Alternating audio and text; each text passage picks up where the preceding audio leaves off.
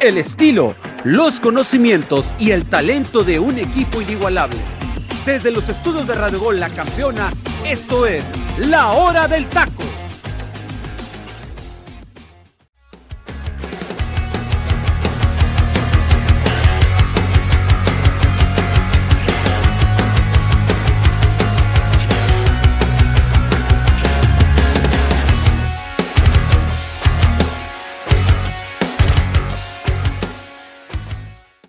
Buenos días para la gente del Pacífico y muy buenas tardes para la gente del interior de la República. Esto es la hora del taco en este lunes 13 de junio del 2022, día de San Antonio. Le mandamos un saludo a todos aquellos que se llamen Antonios. Le mando un saludo muy, muy especial a mi amigo Antonio Solache, que tuve el privilegio de verle este fin de semana. Eh, ya lo hicimos fiel seguidor aquí de la hora del taco, lo escucha a través de la plataforma de Spotify y le agradecemos también muchísimo a usted que nos siga a través de esa plataforma. También agradecer a la gente que nos sigue a través de nuestras redes sociales, Facebook, Twitter, Instagram, la hora del taco oficial. Y también, por supuesto, muchísimas gracias a la gente que nos escucha a través de Radio Gola Campeón, a través de esta plataforma digital. Baje la aplicación, mi gente, no cuesta absolutamente nada. Pues vamos a hablar yo sé que el sábado jugó la decepción mexicana, pero la selección mexicana. Perdón, Saguito, yo sé que te doy en la torre con esto, pero Saguito, ¿cuánto quedó el partido? Por si usted no sabía, mi gente, eh, tenemos un grupo obviamente de trabajo ahí en WhatsApp y desde que mete el primer gol, Saguito se volvió loco. No sé si le cayó mal el chorizo de la pizza o se la comió entero o entera, no sé, me refiero a la pizza, por supuesto. Eh, pero definitivamente se volvió loco y dijo que se venía una goleada y no sé qué cosa. Yo afortunadamente en vivo no vi el partido, yo lo vi yo después en repetición del partido, por obvias razones, porque tengo que llegar preparado a este programa. Pero, oh sorpresa, después le pregunté que ella va 7-0 y apenas iba un 2 a 0. Y el 3-0 llegó casi al final. Y por ahí se falló un penalti, que ya lo platicaremos al respecto, pero tengo que saludar al panel que me acompaña el día de hoy y arrancar de manera inmediata. No quiero empezar con el partido, compañeros, Freddy, Arturo, José Luis, les doy la bienvenida. No quiero empezar con el partido, pero quiero empezar con las declaraciones del Tata Martino. Yo siento que las declaraciones del Tata Martino nos da mucho que decir sobre lo que nos resta de preparación para el Mundial de Qatar. Y empiezo contigo, mi estimado Freddy, te doy la bienvenida. Dice Dice eh, el señor Gerardo Martino, una de las frases, hicimos lo que se esperaba, ganar. O sea, en pocas palabras, mi Freddy, Gerardo Martino ya se volvió resultadista nada más. ¿Qué tal, teacher? Primero que nada, muy buenos días a todos, compañeros. Feliz lunes para toda la gente que nos esté escuchando. Feliz inicio de semana.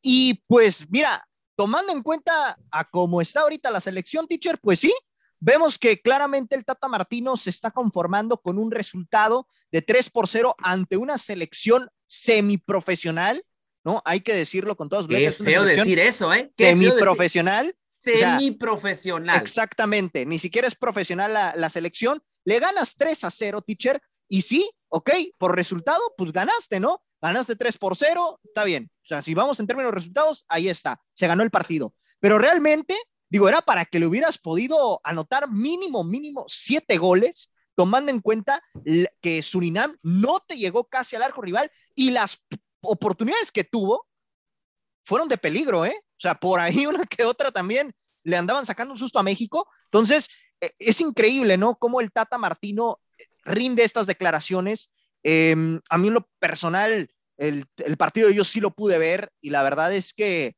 este México, pues lo vi igual, teacher, no le vi realmente una, una mejoría importante. Eh, por ahí el gol de Israel Reyes apenas arrancando el partido al minuto 5 pintaba para que México pudiera quizá comenzar a, buscar ¿no? una propuesta distinta que ahora sí nos pudiera convencer, empezar a, a, golear a esta selección de Surinam. Y a final de cuentas no sucedió así. Se termina 2 por 0 el primer tiempo, por ahí un penal para Henry Martin y posteriormente, bueno, en el segundo tiempo, a Marcelo Flores le dan 10 minutos de partido, eh, prácticamente en los últimos minutos lo mete, falla un penal desafortunadamente para este chavo, pero creo que en términos generales, pues México saca el resultado y las declaraciones del Tata solamente eh, son un reflejo, pues, de que él en, el fondo ve a una, a una selección que pues está sacando resultados y ya está. No se está preocupando para nada por el funcionamiento del equipo. Correcto, mi estimado Freddy. Voy contigo, mi estimado Tocayo Arturo Vázquez, que déjeme usted decirle algo, mi estimada gente que nos escucha a través de Spotify y de, y de la plataforma digital de Radio Gol. El señor Arturo Vázquez, para que vea que va arrancando la semana, anda literalmente en calzones. Aquí en, el, en la cabina se trajo un vaso con, eh, con, con, leche con chocolate, anda todo barbón, le hiede, le hiede la cola así literal. No, sí me bañé, sí me bañé, teacher, ¿eh? Le valió tres Vino en honor al saguito, teacher, como no vino el saguito. Sí, exactamente. O sea, vino en su representación. Sí no parece que le vaya a Chivas, parece que le va a los Pumas, pero en fin, hay cada quien, ¿no? Son estilos. Mi estimado Tocayo, un gusto saludarte como siempre, y obviamente te tiene que dar carrilla para que no vienes tan seguido. Este, pero, mi estimado Tocayo, ayer, eh, perdón, el, el, día sábado, Marcelo Flores, eh, para muchos tiene, tiene personalidad porque tomó el balón y, y, y, apuntó al área y lo falla. Otros dicen, no tenía por qué haber tomado ese balón, eh, tenía uh -huh. que, tenían que haber salido el capitán del equipo eh, que el capitán de la Luis Romo, que alguien me diga por qué le dieron la capitanía de Luis Romo, en fin. Eh, y después el Tata Martino le tuvo que haber dicho que él no lo tirara, que tenía que tirar algo más. O sea, muchas opiniones encontradas, sí. ¿no? Muchas, muchas. Y hay una declaración que dice el Tata, que dice lo siguiente, mi estimado Tocayo. No tenemos ayuda para transmitirle y tranquilidad, o sea, a Marcelo Flores. Uh -huh. Entonces, ¿cuál es el papel del Tata para guiar a este joven?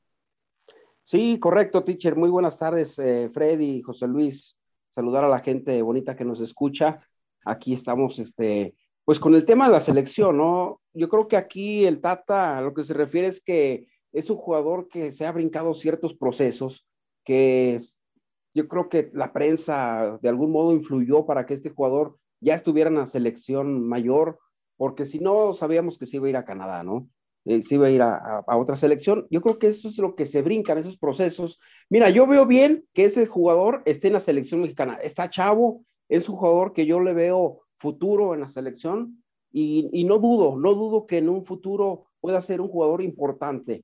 Eh, aquí lo que eh, carece esta selección es de, figuras y desde hace mucho tiempo nuestra selección mexicana lo que andamos buscando es una figura y de algún modo la gente quiere a este jugador lo, lo, ha, este, ahora sí que arropado, y lo que hace sus compañeros, ¿no? Es por ahí el Chaquito Jiménez, darle el balón para que él tire la penal como muestra de apoyo, como muestra de que venga, o sea, demuestra. Y no nomás él, ¿eh? Yo creo que también si le cargamos a él, lo tira muy mal, lo tira muy mal. La verdad, este, creo que peca de, de confianza a un portero que no es profesional, ¿eh? Ya lo comentó mi compañero Freddy López, esta selección. Eh, Arturo, no es... per perdón que te interrumpa, eh, pero el portero eh, para en un equipo de Suiza. ¿eh? Ah, bueno, pero esta selección de, de, Surinam en general no es de alta competencia, teacher. Entonces, yo también veo, sí, lo tiró muy mal, sí, lo falló, pero también hay que hay que también preguntar dónde está Laines, es un jugador que está anulado totalmente en su equipo del Betis, está anulado, no tiene minutos, Córdoba, Pizarro, ya le tiramos mucho a Pizarro, pero también Orbelín, Romo, tú ya lo mencionaste, o sea, Romo desapareció todo el partido, entonces hay, jugadores que no son titulares de sus equipos y ahí está el reflejo de, de la selección, que ganó tres goles a cero, pero la verdad dejó mucho que desear porque el funcionamiento como equipo es primera vez que juegan todos juntos, es primera vez que, que, se reúnen y juegan un partido oficial, estos que jugaron el sábado. Entonces tenían que destacar de alguna manera, de manera individual. Yo sí creo que estos partidos deben de aprovecharlos, estos jugadores, para mostrarse, para de levantar la mano y, sí, eh, haber sido contundentes y pasarle por encima a esta selección de Surinam pero realmente pues no, ahí se ve el muy mal nivel que tienen los jugadores de esta selección y pues por eso también se, se, este, les critica, ¿no? Porque hay que decirlo, realmente, eh, no juega nada esta selección. Los errores de, los goles más bien que cayeron de la selección mexicana fueron errores defensivos. El primer gol, un balón que no logra despejar el defensa y, le pasa ahí por un costado al portero que ni siquiera intenta, ¿no? Porque va bien colocado, una media vuelta eh, con un disparo fuerte de este jugador Reyes, pero el segundo gol, un error otra vez de la defensiva, penal, y el tercer gol, pues el portero se come por medio de su cuerpo a lanzarse, se come, si hay un desvío, ok, sí, pero también eh, se come el tercer gol el portero. Entonces, fueron tres goles de errores defensivos que, bueno, ahí los, se, aprovecharon y, ganó la selección, ¿no? Por cierto, el festejo del señor Henry Martin al momento de, de tirar el penal, y perdón mi gente si me está escuchando, pero es de mañana, ya traigo hambrita y ahorita me pasaron unas uvas aquí mi esposa. Eh, eh, el festejo para mí se me hace un tanto exagerado, señor Henry Martin. Sí, sí, mal, O sea, o sea, señor Henry Martin, yo soy americanista, pero no tenía por qué haber hecho ese festejo. Es cierto, se le está criticando porque usted es uno de los mejores pagados de América, si no es por el tercero o el cuarto mejor pagado, y le estamos exigiendo. Y no es para que se ponga así, al contrario, siga trabajando para que siga metiendo más goles y nos calle el hocico mejor. Muy, muy desafortunado eso, pero en fin, cierro paréntesis como el americanista que soy y crítico también de mi equipo. José Luis Macías Santa Cruz, bienvenido a la hora del taco. Mi estimado, hoy te tocó un tema, Arturo, muy cierto, el funcionamiento, lo que nos hemos venido quejando en los últimos tiempos con Gerardo Martino. Gerardo Martino da una, da una declaración que me llamó poderosamente la atención y te la, esta declaración te la estaba reservando a ti precisamente. Dice, el estilo de jugar, obviamente desde la selección, no lo vamos a cambiar el parado táctico probablemente podamos llegar a ver otra cosa. O sea, probablemente puede haber una modificación del parado táctico, que lo hemos visto también. Entonces, yo pregunto de nueva cuenta, José Luis, el funcionamiento, el funcionamiento de esta selección, una selección que es cierto, no ha jugado, no han jugado juntos estos, estos seleccionados, pero acaso, ¿qué se les olvida jugar? Eh, se les olvidó jugar fútbol, de la noche a la mañana, gente que ya fue unos olímpicos, gente que fue de cierta manera en un momento titulares, promesas, algunos con regularidad, otros sin regularidad. Pero ¿qué pasa? ¿Por qué, no ¿Por qué el funcionamiento convence o no convence, mi estimado José Luis? ¿Qué tal, teacher? Primero que nada, muy buenos días. Un saludo a mis compañeros Freddy López y Arturo Vázquez y pues para toda la gente que nos está sintonizando en este debido momento. Mira, teacher, yo creo que el principal problema del Tata Martino no son los 11 futbolistas que ponen el terreno de juego en Torreón el día sábado contra Sonina, sino es solapar a los futbolistas que les dio vacaciones estando en fecha FIFA, hablando de Héctor Herrera, Héctor Moreno, eh, también Andrés Guardado. Pongo en, en, la ecuación a todos los futbolistas que realmente deberían complementar el 11 titular de selección mexicana. Porque terminando todavía siendo fecha FIFA, estos futbolistas deberían estar 100% comprometidos con selección mexicana. ¿Y a qué me refiero con lo del funcionamiento? Tú no estás para estar dándole oportunidades a futbolistas sabiendo que estás pasando por un mal funcionamiento y mal momento futbolístico con los que son tus referentes de selección nacional a mí me sorprende que cuando dicen, no, que, le echan mucho la culpa a Marcel Flores, le echan mucho la culpa a uno que otro futbolista que jugó el día sábado, pero realmente ellos no son los principales culpables. Date cuenta, aquí nos damos cuenta que los futbolistas que ya están becados, ya están de vacaciones, no se tienen que preocupar de selección mexicana. ¿Por qué? Porque a ellos no les importa si su nivel futbolístico es alto, es medio o es alto. Ellos dicen, yo mi boleto para Qatar 2022 ya lo tengo para el mes de noviembre y no me tengo que preocupar porque fuera de lo que pase en estos últimos cinco meses con mi respectivo club, yo tengo mi boleto asegurado. Y eso es lo que nos demuestran jugando en selección mexicana con futbolistas que no tienen mucho peso, con todo respeto para Carlos Acevedo, Jesús Angulo, Israel Reyes, Luis Romo, eh, Diego Laines, Henry Martín, y complementando todos los demás, todos los demás futbolistas que tuvieron minutos. Yo creo que aquí ya nos estamos dando cuenta que el Tata Martino está nomás cumpliendo con un proceso de selección que no está bien. No puede ser en serio que contra una selección de Surinam, que ya lo dijo Freddy, ya lo dijo Arturo, ¿no? profesional, lo que tú quieras, pues así de semiprofesional tiene mucho más futbolistas en Europa que la misma selección mexicana. Ahí nos damos cuenta realmente del poco crecimiento que ha tenido la selección contraria en comparación a la selección mexicana. Pero poco a poco nos damos cuenta que la mediocridad de los directivos, la dirigencia y de los jugadores, ya es pareja. No podemos echarle la culpa solamente al Tata, sino porque yo tampoco veo que ninguno de los futbolistas que se les dio vacaciones haya tomado la batuta de, oye, mister, se acaba de ir Héctor Moreno, se acaba de ir Andrés Guardado, yo no quiero abandonar al equipo. Yo realmente no creo que haya salido de uno de los futbolistas que se fue de vacaciones para tomar el mando de esta selección. Y lo hemos venido diciendo desde la salida de Rafa Márquez.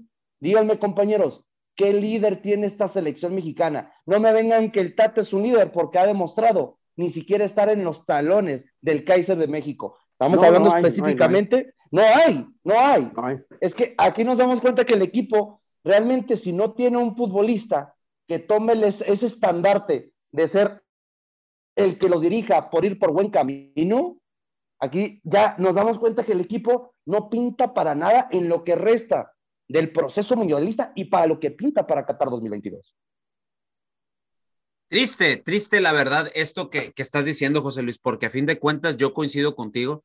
Aquí el principal eh, responsable de lo que ha venido sucediendo, sobre todo en este partido de, de, este fin de semana, es el Tata Martino.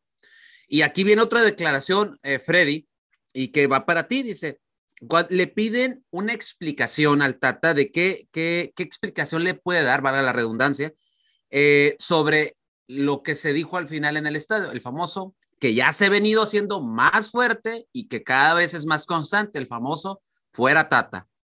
Dice, no se me ocurre dar un tipo de explicación al respecto y no sé si vaya a satisfacer las cosas con, la, con las cosas que yo diga. ¿Qué les parece o qué te parece, mejor dicho, Freddy, estas declaraciones? O sea, ya no quiere dar declaraciones porque no sabe si va a satisfacer al, al ahora sí que al aficionado, que es el que paga el boleto, que para ir a ver, el, que para ir a ver a la selección no es nada barato, que aparte no se Correcto. reflejó mucho en, en, taquilla, pero no sé, José Luis, si tengas el dato, tú siempre traes muy buenos datos al respecto, cuánto estaba el boleto en el estadio de, de del territorio Santos Modelo. Freddy, ¿qué te parece este, este dato, esta situación Mira, del Tata Martino? Yo, yo como veo al Tata Teacher, ya en cierta manera, él pues ya sabe de antemano que la afición mexicana no lo quiere, o sea, ya, ya es muy claro que, que, la misma afición está cansada de no verle un funcionamiento a la selección, de ver que contra selecciones que en teoría debes de, de, pasarles por encima, solamente estás ganando por marcadores de 2 o 3 por 0, pero ni siquiera mostrando algo interesante, no algo con qué competir. Y la afición se está cansando de, de todo este tema del Tata. Entonces yo creo que también el Tata, en cierta manera, esas declaraciones que da, pues es más que nada por el lado de, de, decir, pues es que cualquier cosa que diga la afición ya está inconforme conmigo, pero yo no me voy a bajar de este barco. O sea, él, él va a continuar, él se va a quedar hasta Qatar 2022, hasta que el Mundial pase. Y bajo esas circunstancias, bueno, poco, poco y nada eh, va, va, a poder hacer la afición, ¿no? Por más que se coree el fuera Tata, por más que la misma prensa empiece a, a presionar por ahí, el Tata yo siento que se va a quedar, o sea, no, no hay mayor... Eh, tema con esa, con esa cuestión. Y bueno, únicamente aquí con las declaraciones que da, pues demuestra, ¿no? Que, en sí el Tata, pues sabe de antemano que no lo, no lo quieren en México como tal, ya por como estaba mostrando el funcionamiento de la selección, pero pues él lo, lo, está dejando pasar porque sabe que su puesto está prácticamente asegurado, al menos es lo que, es lo que se mira, ¿no? Desde afuera, por también lo, lo la federación pues le ha dado el respaldo últimamente. No, y si me permites, teacher, agregar un dato aquí a lo que comenta Freddy, y, bien lo dijiste tú, no es nada barato ir a ver un partido de la selección, donde también aparte de que gastas en el boleto, en pues si vas con tu familia, porque no, no, muy, muy poca gente va sola, ¿no? Llevas a tu familia, gastas en la bebida, gastas en la comida, gastas en el estacionamiento, le inviertes tiempo, pero aquí en México la gente está este, cansada, entonces por eso también la mala entrada, y hubo censura en el estadio, ¿eh? Para ciertas personas que llevaban su cartelón, su pancarta, su manta, donde decían fuera Tata, eh, gente de personal del, del, estadio, les retiraron esas este, pancartas, ¿eh? Se los retiraron porque no querían que nada de eso saliera pues en, en televisión, ¿no? Y que se dieran el cuenta. Miedo al caos. El sí, medio, correcto. más que nada. Entonces, pero este partido te lo llevas a Estados Unidos y es un exitazo, ¿eh? Y lo llenas el estadio. Entonces, de alguna manera, nuestra gente acá de la Unión Americana siempre eh, quiere a la selección, la ropa, apoya. este, esté la situación en que esté la selección mexicana, pero acá en México ya lo está manifestando la gente. ¿eh? Yo creo que también por eso se debió a la mala entrada. No, también, teacher y compañeros, lo que tiene mucho que ver fuera de que, pues sí, dice el tocayo, ¿no? Se tendría que tal vez ver jugado en Estados Unidos para seguir generando ingresos o no sé cómo lo hayan tomado ustedes, pero pues sabemos que estos partidos obligatoriamente se tienen que jugar en México, hablando de que pues México estaba disputando este partido como local. Qué casualidad, ¿no? Que Grupo Orlegui volvió a hacer de las suyas, pero no salió bien su cometido porque pues llenó más o menos un 60% del estadio, porque, a ver, sabemos que en el estadio de Torreón es de Grupo Orlegui, eh, para mí, el, yo, y lo vuelvo a decir aquí para la gente que nos está escuchando, para mí la dirigencia más rata del fútbol mexicano, y pues no salió su cometido. Y teacher, ahorita que decías sobre los precios, el precio más barato era de 350 y el más caro era de 1450. Así de que pues había un balance, había boletos un poquito más accesibles a lo, anteriormente a los mil pesos, pero pues la verdad yo creo que la gente en Torreón, fuera de que también el clima, ¿no? Perjudica yo creo que a la afición, a los jugadores, a todo.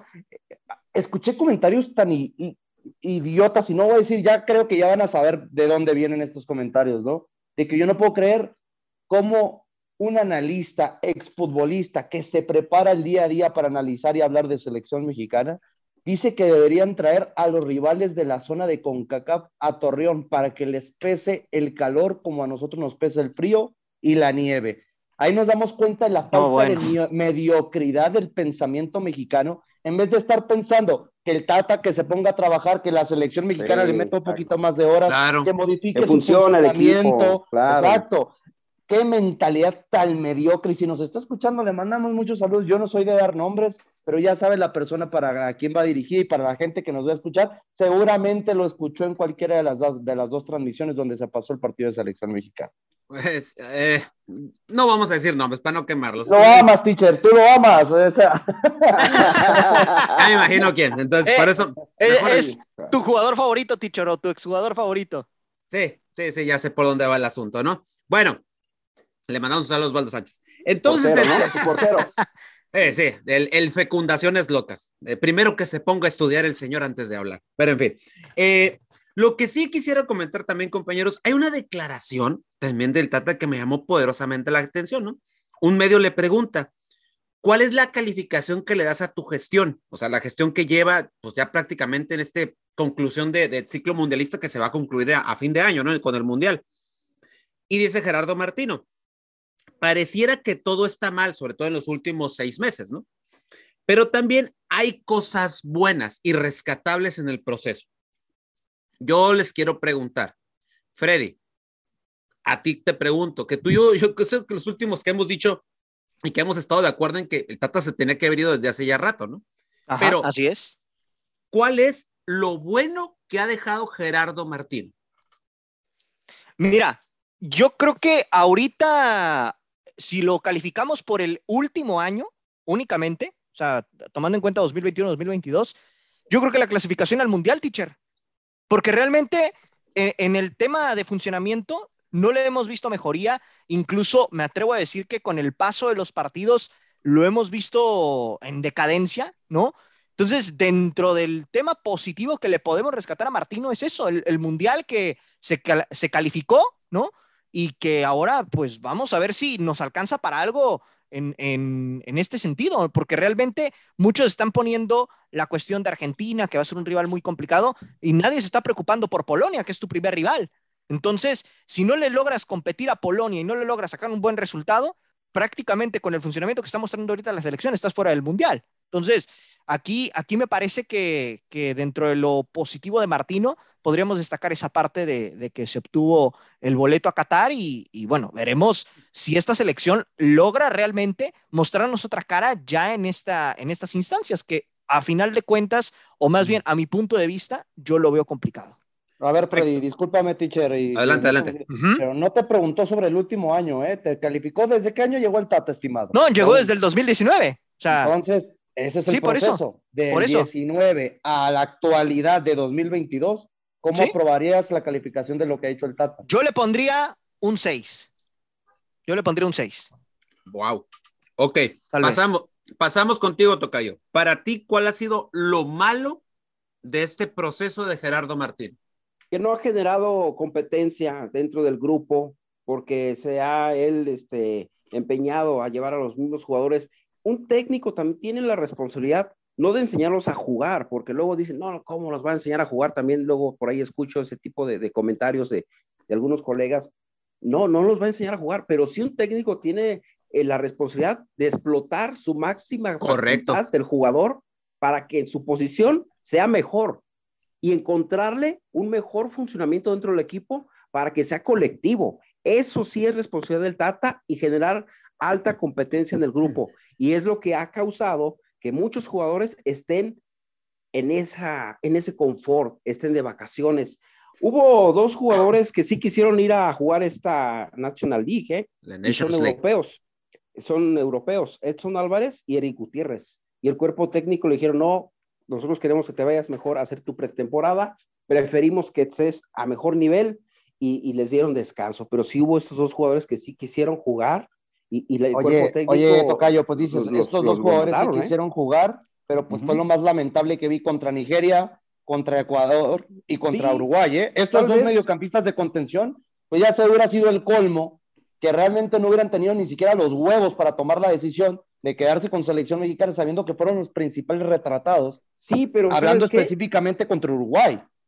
sí, tienes razón, pero yo lo veo por, por la, manera de revancha de estos jugadores, ¿no? Al saber que no tuvieron muy buena participación, bueno, llévame este torneo, quiero ganar nivel con la selección, quiero jugar más. Y, y el cuerpo técnico decidió decirle, no, espérate, mejor vete a hacer una buena pretemporada con tu equipo, este, que preferimos que tengas una buena condición física, eh, y, no, por, eso, por esa razón no los llevaron. Yo lo entiendo por lo como lo dices tú, como pero yo lo veo como una revancha que ellos quisieron en este participar. Ah, Arturo, pero también hay que tomar en cuenta que lo de Edson Álvarez es más de que yo creo que al mediocampista defensivo lo mandaron a Holanda para que defina su futuro.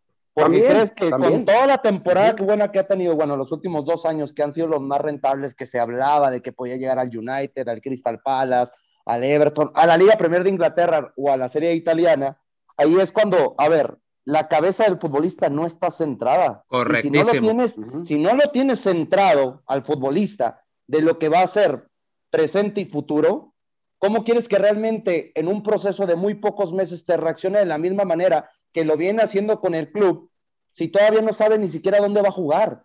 Porque, ¿saben cuál es el problema del Ajax? El Ajax lo va a querer retener, pero si llega una oferta accesible, como ya se fue Gravenberch, Masorix, y lo que casualidad, ¿no? Estos dos futbolistas que acabo de mencionar, que eran compañeros de, Edson Álvarez, se acaban de ir al Bayern Múnich y se especulaba a lo largo, creo que el, club más mediático de Edson, que se, buscaba, según esto se mencionaba sobre su interés, es el Manchester United, ¿no? Con, con Ten Hag, que ya se fue a dirigir a los Red Devils para este inicio de temporada 22-23 yo creo que aquí es cuando él también debe tener, el mister me va a querer, no me quiere, me quedaré en el Ajax, y eso se ve reflejado en el terreno de juego. Por lo mismo, yo creo que selección mexicana, si él fuera de que haya tomado una decisión de, de que, ah, yo me quiero quedar, participar en partidos que no le iban a servir de nada en cuestiones futbolísticas, con todo respeto. Y la verdad yo creo que fue la decisión buena que lo hayan regresado para que se centre para lo que tenga que hacer. Y, y eso también es responsabilidad del Tata, teacher, ¿eh? Eh, no sacar jugadores eh, que te den esa revolución en el equipo, que también tú traigas un jugador, dos, que digas, mira, estos nos pueden hacer de diferencia en todo este proceso que ha tenido el Tata, ¿eh? Oye, oye, oye, Arturo, pero estás diciendo lo de Edson y aparte que estamos complementando lo del United, ¿no? Y de que su futuro. Si saben que última, en las últimas semana y media se ha dicho que el Tata Martino no confía ya como anteriormente contaba con Edson Álvarez, ¿verdad? Sí. Que realmente es un futbolista que ya le da muchas dudas para que lo utilice de cinco, que ya está pensado tener, teniéndolo complementar para meterlo en la, en la línea de cuatro que normalmente utiliza. Entonces, ahí nos estamos dando cuenta que ni la confianza la tiene el Tata, ni los jugadores la tienen con el Tata. Exacto. Correcto. José Luis, me quedo contigo. Y para ti, ¿cuál ha sido lo feo del proceso de Tata Martín? Muy fácil, teacher. Y me sorprendió que mis compañeros no lo hayan dicho, que México ha perdido la grandeza de la zona de la CONCACAF. Así es. Ya, ya la perdimos. Realmente ahorita, hoy en día, hay dos equipos por encima y se llama Estados Unidos y Canadá, y lo han venido demostrando, porque ellos, fuera de que sea una competición perra, de bajo nivel, eh, en su zona, hablando específicamente de Centroamérica, yo vi que los dos, los dos, ¿eh? Utilizaron plantilla titular contra sus respectivos equipos. Contra Martinica hablando de Canadá y contra Granada hablando de Estados Unidos. Yo no vi que ninguno se haya ido de vacaciones y todo lo contrario, les traigo otra noticia. Imagínense, apenas el mercado de verano va a abrir en Europa y ya se están haciendo transferencias. Brandon Aronson, este futbolista que tanto alabamos del Red Bull de, Leipzig, se acaba de ir a Leeds United, que se mantuvo en primera división, el, ex equipo de Loco Bielsa en la Liga Premier de Inglaterra, pues acaba de ir a, a Inglaterra y hay tres futbolistas de la MLS que están contemplados para dejar las arcas de Estados Unidos para llegar a equipos del viejo continente. Ahí nos vamos dando cuenta el proceso que sabe hacer de una manera excelente selección de Estados Unidos y Canadá. Otra cosa, también, ¿eh? Hay dos futbolistas del Toronto, canteranos, que ya lo están buscando el Sporting de Lisboa y lo está buscando el Gelas Verona de Italia. También, aquí nos damos cuenta que el trabajo de selección mexicana va en picada y no solamente en cuestiones futbolísticas, sino nos están comiendo en lo administrativo, nos están comiendo en lo socioeconómico, fuera de que México genera mucho en Estados Unidos. En todos los aspectos, estas dos potencias de CONCACAF, porque para mí son potencias por encima de México, han demostrado cómo se deben hacer las cosas, no como las ha hecho México en los presentes tres años en dirigencia de selección nacional. Y ya para, para cerrar las declaraciones del Tata, les voy a dejar aquí la última parte de las declaraciones y con esto cierro y nos vamos al momento musical de la hora del taco, que por cierto no tiene pierde el día de hoy para arrancar semana, pero con eso regresamos Freddy, Arturo y José Luis. Y ahí les va. Dice el Tata, y si me comparo con los procesos anteriores, todos los demás procesos han sido malos, porque no ha pasado absolutamente nada. Así, ahí se las dejo, ahí se las dejo esas últimas declaraciones y con esto regresamos. Exactamente. Y yo, tengo algo que quiero platicar, iniciando, si me permites la palabra, teacher. ¿eh? Sí, claro, claro. Con eso regresamos, mi gente, porque está, interesante. O sea, le, o sea, echó por, por tierra a Miguel Herrera, a La Volpe, a los procesos, bueno, de Javier Aguirre, que eso fueron luz y sombra, y por ahí varios, ¿no? Miguel Mejía Barón, etcétera, ¿no? Entonces, con eso regresamos, mi gente. Este es el momento musical de la hora del taco. Ya regresamos con más. Este es el momento musical de la hora del taco.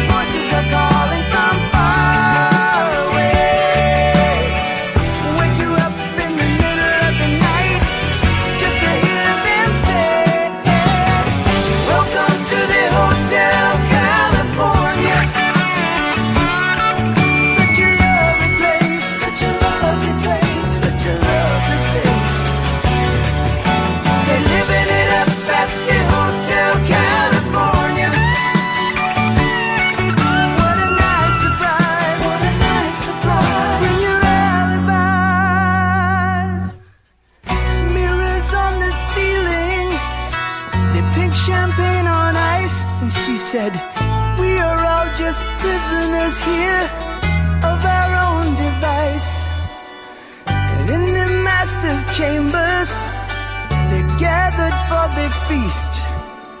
They stab it with their stealing eyes, but they just can't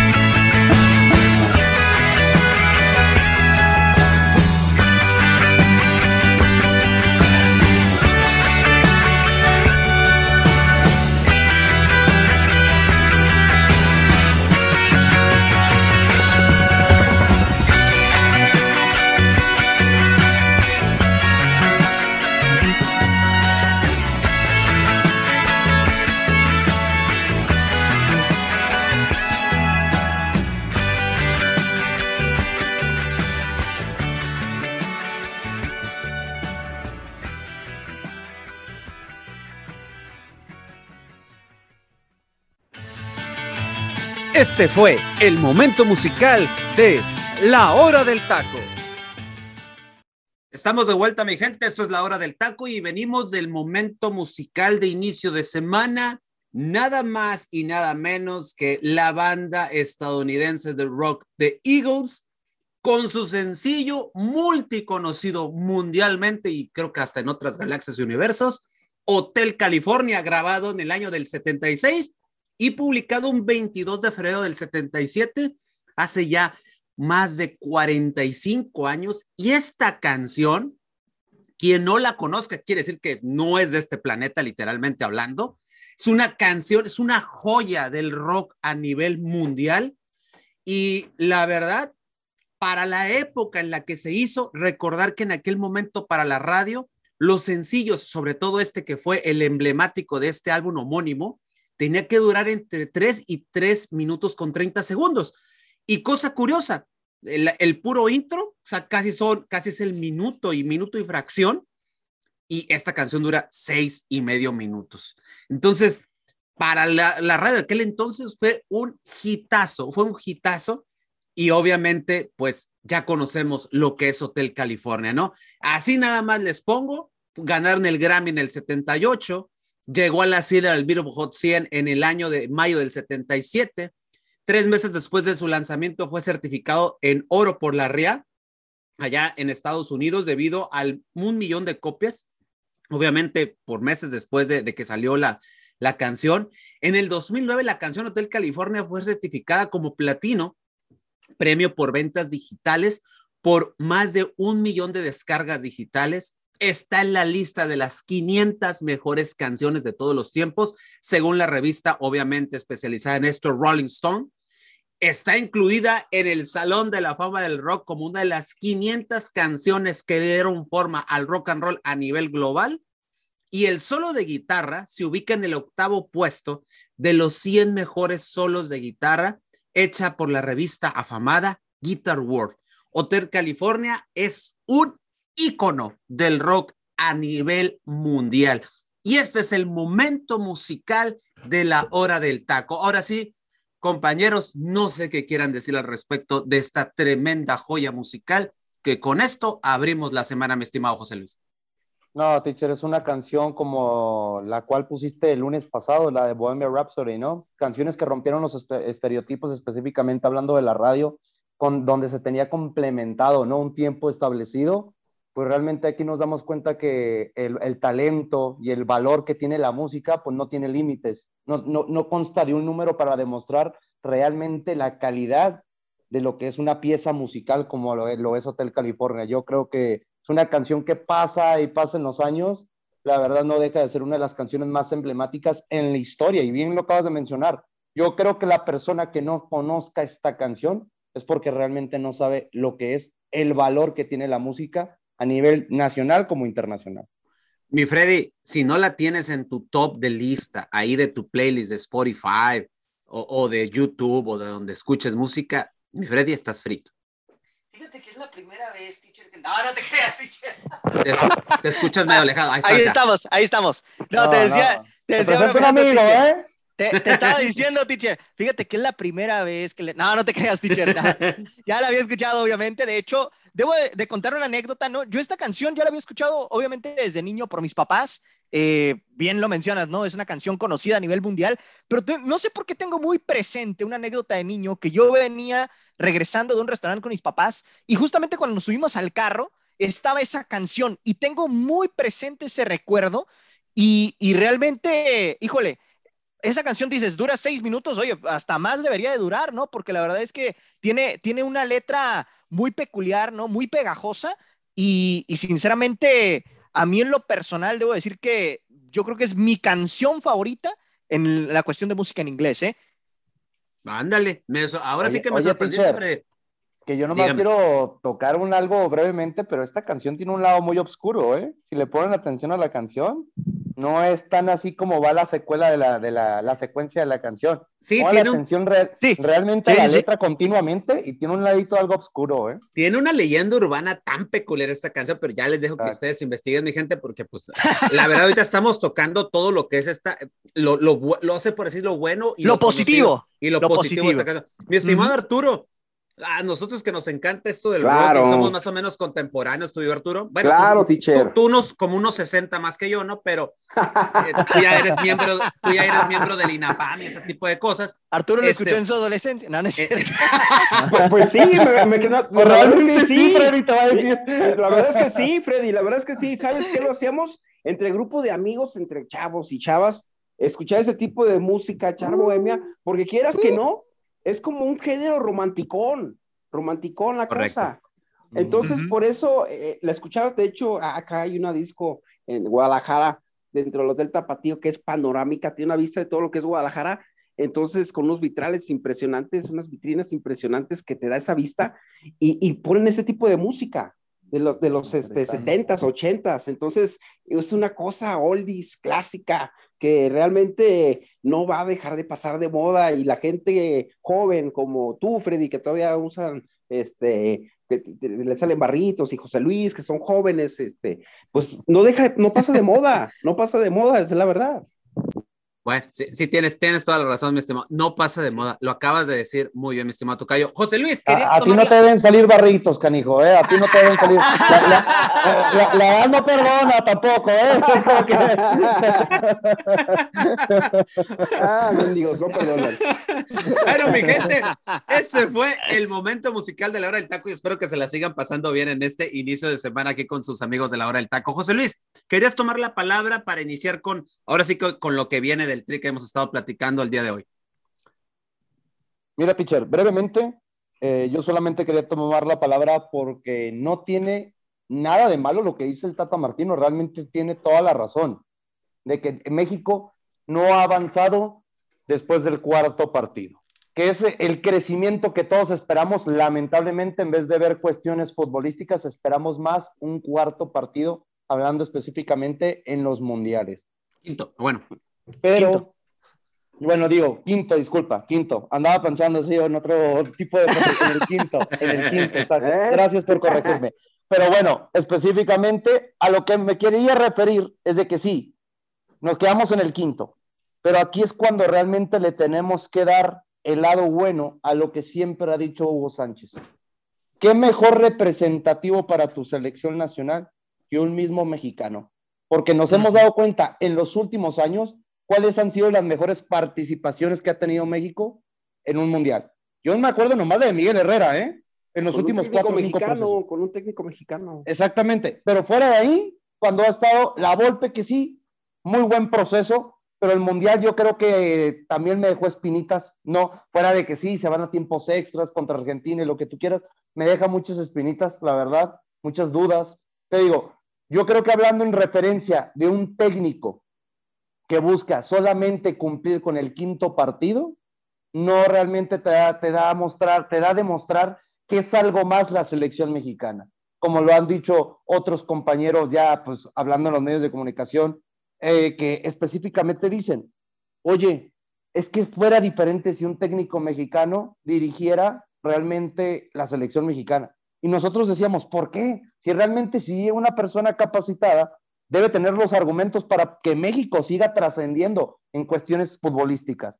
Pues nos hemos dado cuenta que los que vienen, que siendo extranjeros, fuera del proceso de la golpe, que es específicamente hablando de lo que pasó con Osorio y con este señor, el Tata Martino, que ahora sí le salieron las pasitas para hablar con querer juzgar, ¿no? Los procesos pasados, sabiendo que él está en este momento en el mismo lugar. No ha llegado a nada, José Luis. Puede quedar en el peor, mismo ¿eh? lugar. Puede quedar mal. No, pero sí, por eso. Y pinta para que sea el peor mundial en los Sí, últimos exacto. cinco o seis es su ediciones. error, Eso es error del Tata. Pero, pero, a ver, pero Tocayo, le salió el valor. Eso es lo importante. El valor que no le vimos en todo el proceso mundialista, se lo vimos después de un partido de Nations League contra Surimán. Ok, me quedo con eso. Yo quiero realmente que de ahora en adelante ver una mejora, porque si él dice que realmente todos se han quedado en el mismo escalón, pues él va a ser uno más. A lo que está demostrando, él solamente vino a cobrar y a robar a la Federación Mexicana de Fútbol. ¿Qué, ¿Cómo podemos tomar en cuenta esas palabras fuera de que realmente no tiene amor por la camiseta, no hace bien su trabajo, no va a ver realmente a los futbolistas a, sus respectivos clubes, no va a haber partidos de selecciones contrarias, no va a haber ni siquiera partidos de la misma Liga MX donde puede agarrar seleccionados nacionales para el proceso. ¿Por qué realmente le deberíamos exigir más al Tata fuera de que no ha hecho lo que sí han hecho otros entrenadores, específicamente mexicanos, incluyendo al mismo Juan Carlos Osorio, ¿eh? que Juan Carlos iba a verlos a los clubes, tenía compromiso de ver los partidos en México, vivía en nuestro país fuera de ser colombiano, y es cuando nos ponemos a pensar, entonces, el Tata, con lo que ha demostrado, ¿qué mejora nos va a dar en selección mexicana? Correcto, mi estimado José Luis. Muy bien. Sí estoy de acuerdo contigo en ese aspecto, pero ¿por qué le sale el valor hasta ahorita, pues? O sea, ¿por qué hasta este momento? El valor lo hubiera demostrado desde que llegó el señor al, banquillo de- del tricolor. Ahora, yo les quiero hacer- preguntar con base a esto que dijo el Tata, y díganme, eh, es cierto, no hemos pasado de un, no hemos llegado al quinto partido, a excepción de Bora, en el México 86, pero Bora, pues obviamente jugó, jugó el, el- el Y partido. del 70, digo, el- teacher. eh, bueno, jugaron Sí, el pero era otro, era otro formato. Era otro formato. tampoco- no, Era no, otro no formato. era otro pero, formato, pero bueno, pero para lo del México 86 era el formato más o menos similar a lo que se juega hoy, pero obviamente lo jugó de local. Siempre se aspira al quinto partido, que siempre yo he dicho que aspirar al quinto se me hace muy mediocre, pero bueno, cada quien. Entonces yo pregunto, ¿nos dejaron algo bueno los procesos anteriores al Tata Martino, mi estimado Freddy? Híjole, eh, pues en proceso, si hablamos, por ejemplo, y a lo mejor aquí. Obviamente, Freddy, perdón, obviamente comparando el proceso del Tata que le hemos, le hemos sacado toda la, una lista de cosas Es que- negativas. Es que todo, teacher, si te fijas, todos los procesos han tenido sus puntos negativos. Claro. Por ejemplo, en este de- del Tata Martino, hablamos del funcionamiento de la selección.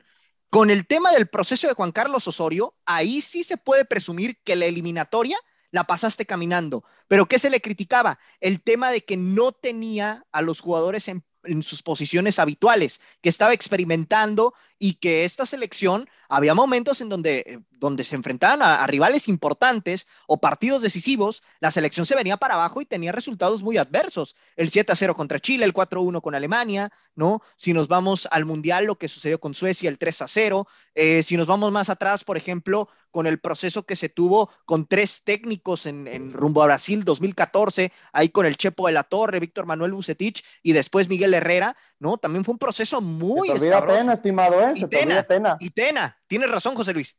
Y Luis Fernández, también Tena ahí estuvo en el tema, ¿no?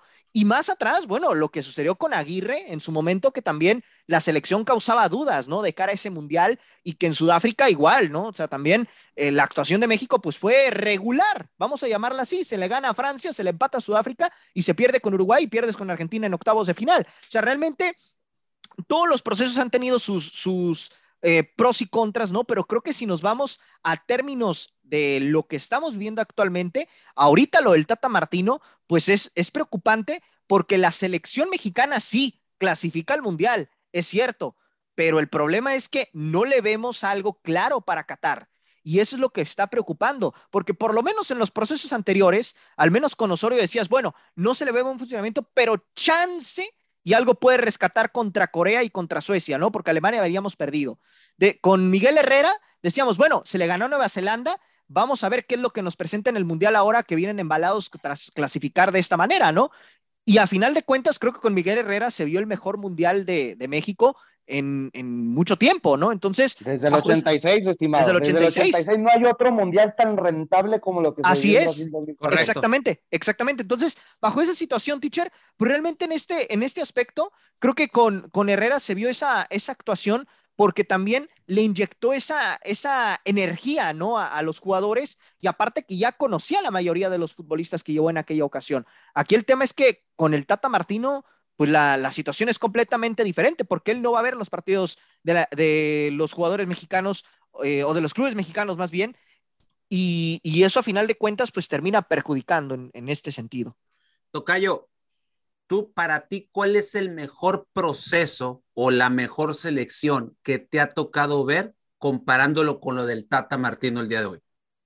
Fíjate, teacher, que a mí me gustó mucho lo de, eh, aparte de lo de la Volpe, lo de la Puente, lo de la Puente de esa selección me gustó mucho por el mm. cambio de mentalidad de los jugadores. Cuando Menotti también llegó y le, metió, le inyectó ese cambio de mentalidad al futbolista de que se la creyeran. Y creo que también sí le estamos criticando al Tata Martino sus procesos y lo que ha pasado en otras selecciones, pero yo creo que también el futbolista mexicano debe de cambiar el chip y su mentalidad, porque yo los veo en un confort, yo los veo este, sin ese deseo de ambición, de ganar, de sobresalir. Yo quiero creer en esa selección. Me gusta este, que la selección esté bien, pero realmente también es cierto, no, no se ha llegado a más, no se ha llegado a hacer más con otros, este, con otros procesos.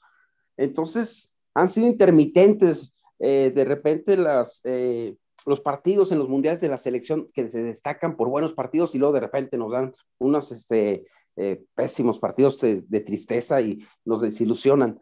Entonces, yo creo que también el futbolista mexicano debería de cambiar ya el chip porque lo hemos visto en esta selección, los jugadores que no están en su nivel, que están siendo convocados los mismos, la falta de competencia que no les genera el mismo Tata Martino, hace que esos jugadores, pues no, no, o sea, ahí están, se sienten ya asegurados y yo creo que eso es un error también, tanto de técnico, pero también los jugadores yo creo que también tienen mucha culpa.